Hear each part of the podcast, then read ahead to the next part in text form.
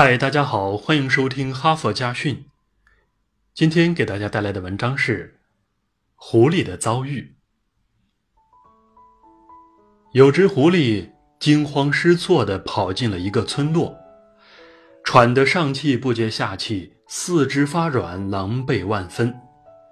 一只鹦鹉见了，便问道：“狐狸先生，您这是怎么了？”狐狸一脸惶恐地说：“后。”后面有一大群猎犬在追我。鹦鹉听了，心急的大叫：“哎呀，那你赶快到村口玛丽大婶家里躲一躲吧，他人最好，一定会收留你的。”狐狸一听说：“玛丽大婶，啊，不行，前两天我还偷了他的鸡，他不会收留我的。”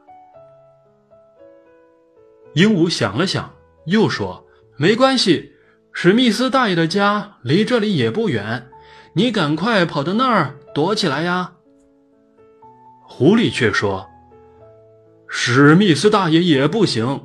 几天前，我趁他不在家时偷吃了他孙女养的金丝雀，他们一家正痛恨我呢。”鹦鹉又说。那么你去投靠费杰逊大夫吧，他是这村里唯一的医生，非常有爱心，一定不忍心看你被抓的。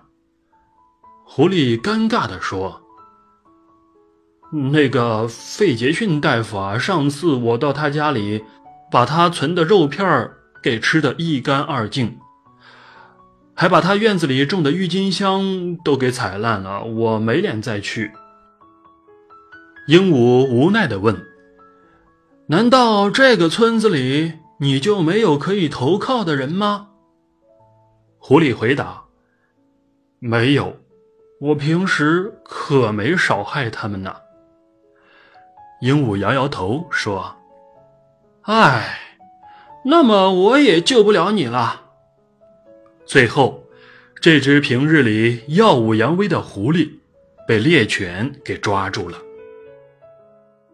没有人会一生一帆风顺，没有人永远高枕无忧。当你失败时，还有没有愿意帮你的朋友？做一个好人，其实是在为自己留一条万一的后路。